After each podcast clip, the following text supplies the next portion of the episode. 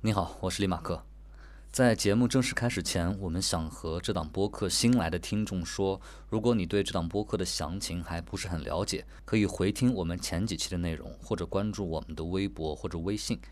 另外，今天看到新闻说一些省市地区的疫情有加重的情况，所以还是要在这里不厌其烦地提醒大家，请一定做好防护措施，减少外出，保证安全。下面欢迎收听第四集的《封城日志》。你好，我叫 Echo，现在是二零二零年一月二十七日星期一，北京时间十五点二十七分。我现在所在的位置是湖北省武汉市江夏区，在自己的家中。我第一次听说这次疫情是十二月中旬，他上微博热搜的时候吧。不过当然也没有当回事儿，所以就只是点进去又退了出来。第二次知道他，印象比较深刻，是在十二月三十一号跨年的那一天。那个时候是下午四点的时候吧，我正准备出门，刚好看到了热搜，说又出现了几个武汉市民感染了这个种病毒。嗯，我当时就跟朋友逗趣道：“ 我这次出去玩不会被传染吧？”然后说完这句话，就把它忘在了脑后。出门搭地铁的时候，倒有三个年轻人戴了口罩。我当时心里还在想，这一定是看了那条热搜，竟然还真的把它当回事儿，会戴上口罩，这有这么吓人吗？然后，在我们十五个人聚齐以后，吃饭前，有一个女生给我们每个人都发了一个口罩。我当时心里想：天呐，原来真的有人把这当回事儿。嗯，虽然我也戴着那个口罩，不过只是觉得戴着挺暖和的，而且也挺酷。不过其他还有几名同同学就，其他还有几个朋友就，只是把口罩拿在手上，估计就一直没有戴吧。然后本来我们是计划去江汉路那口大钟下倒计时跨年的，但是因为我们离江汉路还有点不方便，需要再坐一次地铁，所以就决定只在住的民宿那儿一起玩玩狼人杀、打打牌。然后现在回想起那一天，特别感谢那个给我口罩的女生，也很感谢我们那一次的集体懒惰。不过从那儿之后，我就再没戴过口罩了。毕竟我再也没有出过门了。嗯，我跟我妈妈一起约好了大年初一看《唐人街探案》，还约好了过年的某一天一起去泡个温泉。这倒是一次挺珍贵的机会的，因为我和我爸爸妈妈虽然关系好，但是我们其实。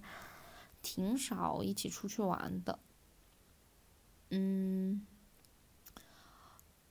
在知道这个疫情变很严重的那一天是一月二十一号，当时我是一个人在家，我和我爸妈其实不住在一起，他们上班在一个地方，然后他们住那边，然后我一个人住这边，他们不上班的时候就过来照顾我。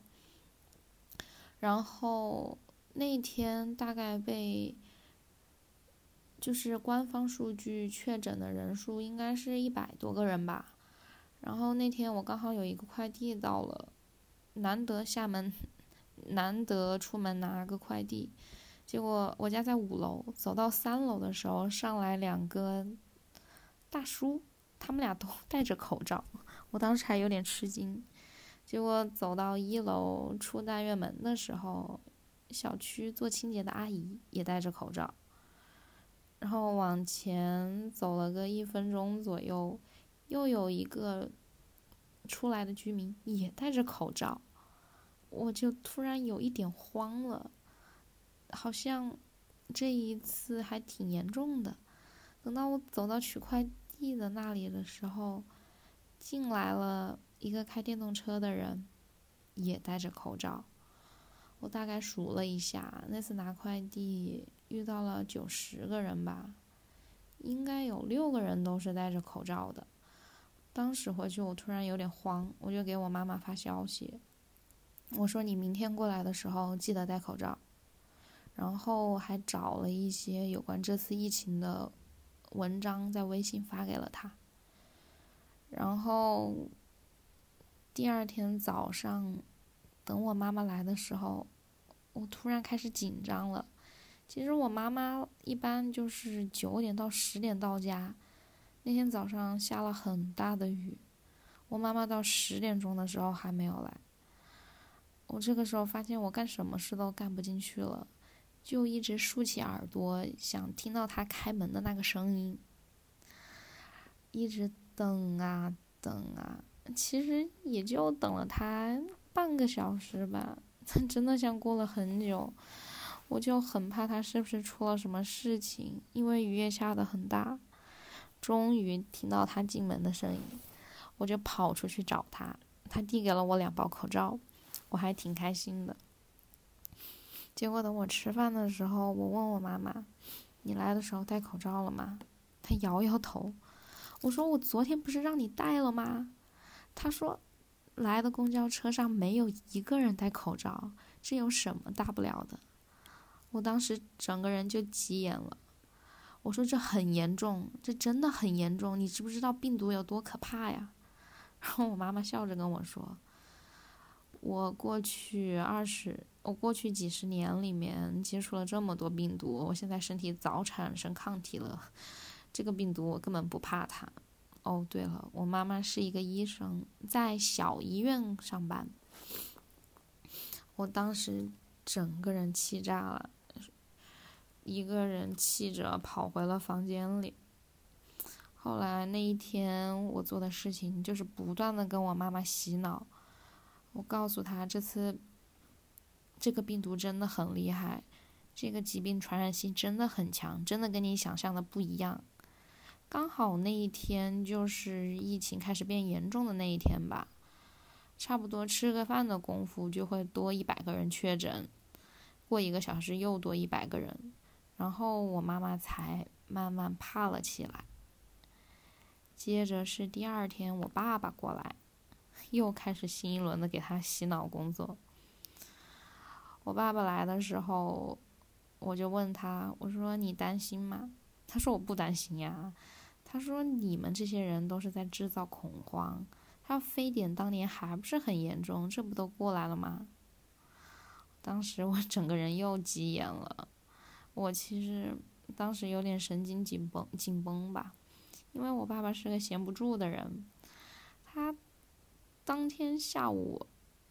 过半个小时就说要出门一趟，过半个小时就出门一趟，我也拦不住他出门，我就让他戴口罩，然后回来让他洗手，我说你得洗十五秒钟，结果他对我有点不耐烦了，我当时就特别委屈。那天中午我在看非典的纪录片，想拉着我爸妈跟我一起看，结果他们都干自己的事去了，我爸爸甚至走出来跟我说。你别看了，免得你抑郁了。在我爸爸那一天下午第三次出门的时候，他没有戴口罩，然后我当时眼泪在眼眶打转吧。后来回来没多久，他又要出门去买辣椒，我当时已经半崩溃了。我带着哭腔冲他叫：“我说你出去，你去，等你到时候传染了那个病毒，你就带回来，你带着我跟你一起受罪，这没什么的。”然后我爸爸就吓到了。一月二十四号的时候，我们一家三口在家里过大年三十，晚上八点钟准时守着电视看春晚。不过今年跟往常不一样吧。因为我喜欢一边刷微博一边看春晚，但是那一天的微博都不是什么好消息，主要都是说我们武汉的医院物资不足，人手也不够，医生们很多心理压力太大了就崩溃了，然后那天有一个节目是春晚新加的关于武汉肺炎的一个朗诵吧，但是我当时看到的时候挺生气的，因为其实这次肺炎虽然说是很严重，但其实仅仅只是湖北省内非常非常严重，跟其他省的疫情相比。是严重特别多的，所以其实有很多人大家是不了解这次疫情的，甚至湖北省除了武汉，其他的地方可能也没有那么了解。所以当春晚你给大家展现了一个众志成城、全民一心抗击疾病的疾病的景象的时候，你会让更更多的人觉得这没有什么问题呀。不会知道在武汉的这些医生在受着怎样的煎熬。我记得我第二天就跟我一个朋友聊到了这次疫情吧，跟他提到了这个朗诵。我那个朋友是荆州的，他说：“啊，真的吗？我当时看到那个朗诵，我还以为疫苗已经出来了呀，这个疫情应该很快就可以过去了。”你看看，他还是湖北的呀，所以我觉得，如果你真的要做一些有用的事情，你就真实的告诉全国人民，这次的疫情有多么的严重，你告诉他们人手是不够的，告诉大家武汉是需要帮助的，嗯，因为我妈妈她是一名医生，所以。她从医院可以给我们家带来口罩、带来消毒水什么的，防护措施做的还挺到位的，这点我倒不是很担心。封城的时候，我看了很多关于传染病的东西，看了两本书，一本叫《血疫》，一本叫《鼠疫》。前面那个是讲埃博拉的，后面就是一本小说。然后我还看了讲埃博拉和非典的纪录片吧，然后还看了很多跟这次新型冠状性病毒有关的知识，嗯，微博吧。不过最让我印象深刻的一条就是一月二十三号的时候。在零三年去北京小汤山抗击非典的南方医院医疗队队员的请战书，因为当时他们的医疗队是在非典的小汤山做到了零感染，然后在请战书的最后，他们说：“在此我们积极请战，若有战，召必回，战必胜。”原第一军医大学附小汤山医疗队全体队员，二零二零年一月二十三日。然后下面就是他们每个人的红手印和姓名。当时看到这个后，眼泪就啪嗒啪嗒的落下来，因为恰好在那天中午的时候，我看了有关非典的纪录片，然后里面有一个医生被感染了，虽然最后出，嗯，病也好了，也出院了，但是他患上了非典后遗症。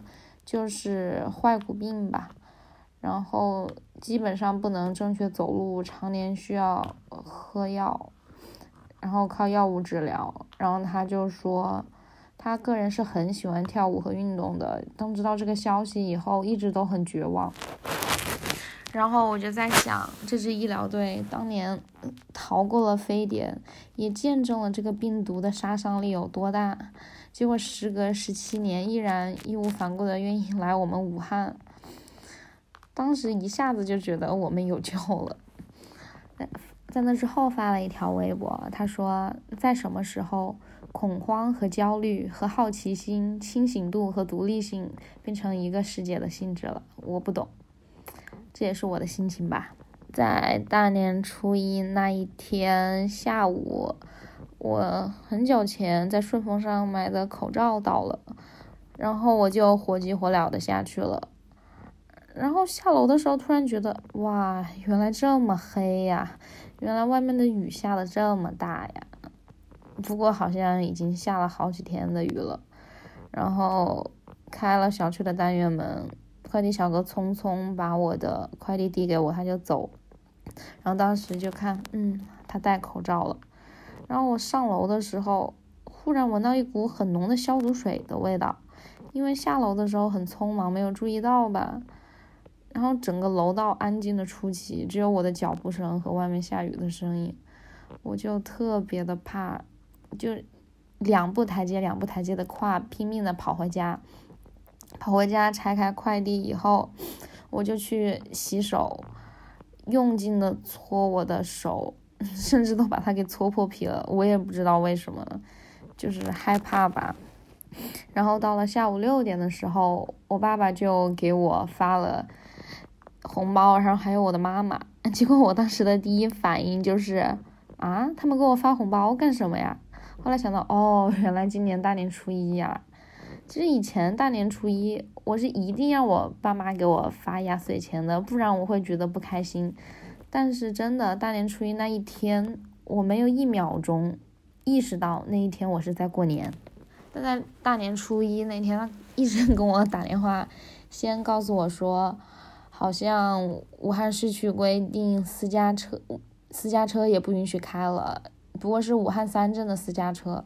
他不知道以后会不会整个武汉市都不让开私家车，说如果不让的话，那么他和我妈妈就不能照顾我了，因为他们要在那边上班，我就得一个人在家管着自己了。过了一下，他又给我打一个电话，他说好像现在武汉牌照的车也不让加油了，好像只最多只能加一百块钱。我就觉得，嗯，我爸爸应该开始害怕了吧。不过我一个人在家挺好的，这样子我爸妈不用到处乱跑，我也不用担心他们了。之前我在看理想的八分上有听过，嗯，梁文道讲的关于美丽人生的一个挺新奇的观点吧，就说这个讲犹太人的电影，其实我们大家都很喜欢，但是犹太人自己是不喜欢的。觉得这是对他们的不尊重，然后我当时，嗯，就是很尊重他们的看法，但是我自己是不理解的。但是经过了武汉疫情这件事的时候，我突然懂了，因为在此期间，其实会有人拿武汉 这个事情开玩笑嘛，比如说，嗯，你过年如果不给我发红包的话，我就上你们家门。口亲自去要，我当然知道大家没有恶意，但是我自己本人是不能接受这个玩笑的。或许在我们走过这个疫情以后，我可以接受我们这些经历过这件事的人笑着说出来，但是其他感受不到我们恐慌的人，许多东西吧，就我会发现我变得易于满足了。一点点小小的事情都会让我觉得挺开心的，嗯，还有就是跟父母的感情也变好了。我们一家三个人其实都是不善于表达的，不会告诉对方，嗯，我很爱你，我很喜欢你。但是知道疫情的时候，因为我很担心我爸妈，有一天在大年三十的前一天吧，我大伯他就劝我爸爸。去奶奶家一起吃年夜饭，我当时特别担心我爸爸，我从来没有在我的家族群里讲话，结果当时为了这件事情，我就跟我大伯吵了起来，我就跟他说，你愿意去年去吃年夜饭是你的事情，我不能干涉你的选择，我也不关心，但是我关心我的爸爸，如果他去吃了年夜饭，我和我的妈妈一定都过不好这个年。然后说完之后。我就去房间，想跟我爸爸谈一下这个事情，结果刚说了一句话，我整个人就憋不住了，我就在我爸爸旁边大哭。我妈妈没搞清状况，她以为我是因为多管闲事才哭的，就在旁边骂我。然后我就在那哭着跟我妈妈说：“我说我不是多管闲事，不是因为这件事情，我是担心我爸爸，我担心我爸爸他生病，因为他自己不在乎他的身体健康，但是我在乎。”然后我就说：“你以为我真的怕我感染上这个病毒了吗？我一点都不怕，我就是怕你们。”然后我爸爸当时竟然还在笑，就一边拍着我的脑袋说好啊好啊，我不去了我不去了，又一边说谢谢你。然后之后我就回房间，然后稳定情绪。过了一下，我爸爸就打开房门，伸了个脑袋过来看着我，然后就看我好了没，然后就心平气和的跟我讲，他说他不去奶奶家了，不会让我。我其实正常睡觉时间是十一点半吧，再晚也是一点。结果从一月二十三号开始，基本上都是两点钟睡的。在二十五号的时候，那一天失眠，四点钟可能才睡觉。当时印象很深吧，就是睡着睡着，你突然会感觉到冷风就刮进来了。然后当时脑子里一直在想，赶紧睡着，不要感冒，不要感冒，真的特别害怕感冒。然后一月二十六号早上起来，整个人状态就不好了，就浑身不舒服，再加上那天有点腹泻吧，就忽然开始怕了，因为毕竟前一天下去拿快递的时候是接触到了外人，就在想自己生病了怎么办。虽然你也知道。这个病它就是喜欢，一般都会传染给老年人，然后是男性。我现在又年轻，身体又好，当然传染的几率是很小很小的，因为我也不出门。但你就是会怕。然后我那一天都在试探性的跟我妈妈讲，我说我要是生病了怎么办啊？我妈妈说你不能生病啊，你生病了的话，医生都不好看呀。然后当天。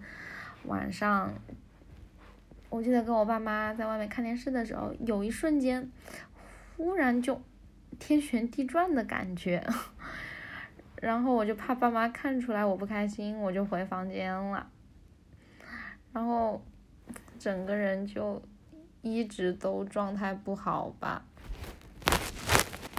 然后晚上躺在床上，突然听到了小孩的哭声，特别大的声音。一下子想到前一天失眠的时候，也听到了小孩子的哭声，挺害怕的。结果今天早上起来，整个人状态又回来了，就会觉得哇，健康真好，活着真好。然后我妈妈今天说今天需要吃汤圆，但是我家没有，我妈妈就去了超市一趟。然后他就乖乖的戴了两个口罩，一个医用口罩戴在里面，然后一个我跟他买的 N95 的口罩戴在外头。然后从超市回来，他就乖乖的乖乖的跟我讲，他说超市好多人，不过大家都戴了口罩，只有一个人没有戴口罩。然后说都没有见到小朋友，估计大人都不敢让他们出来。然后就说有一个老年人也在外面逛着，虽然他戴了口罩，但是年纪大容易传染，他怎么能够出来呢？我听着还挺开心的，因为前些天，因为就在几天前，我爸妈还不以为然。然后他就说超市里其实还挺多人的，大家都推着很大的购物车，买了好多好多东西，排队都排了好久。因为今天是难得的晴天，心情也自然好了。因为真的，自从这个疫情开始变严重，每天下雨不断，然后下雨你自己的心情也是湿的，就也不开心，所以今天特别的开心。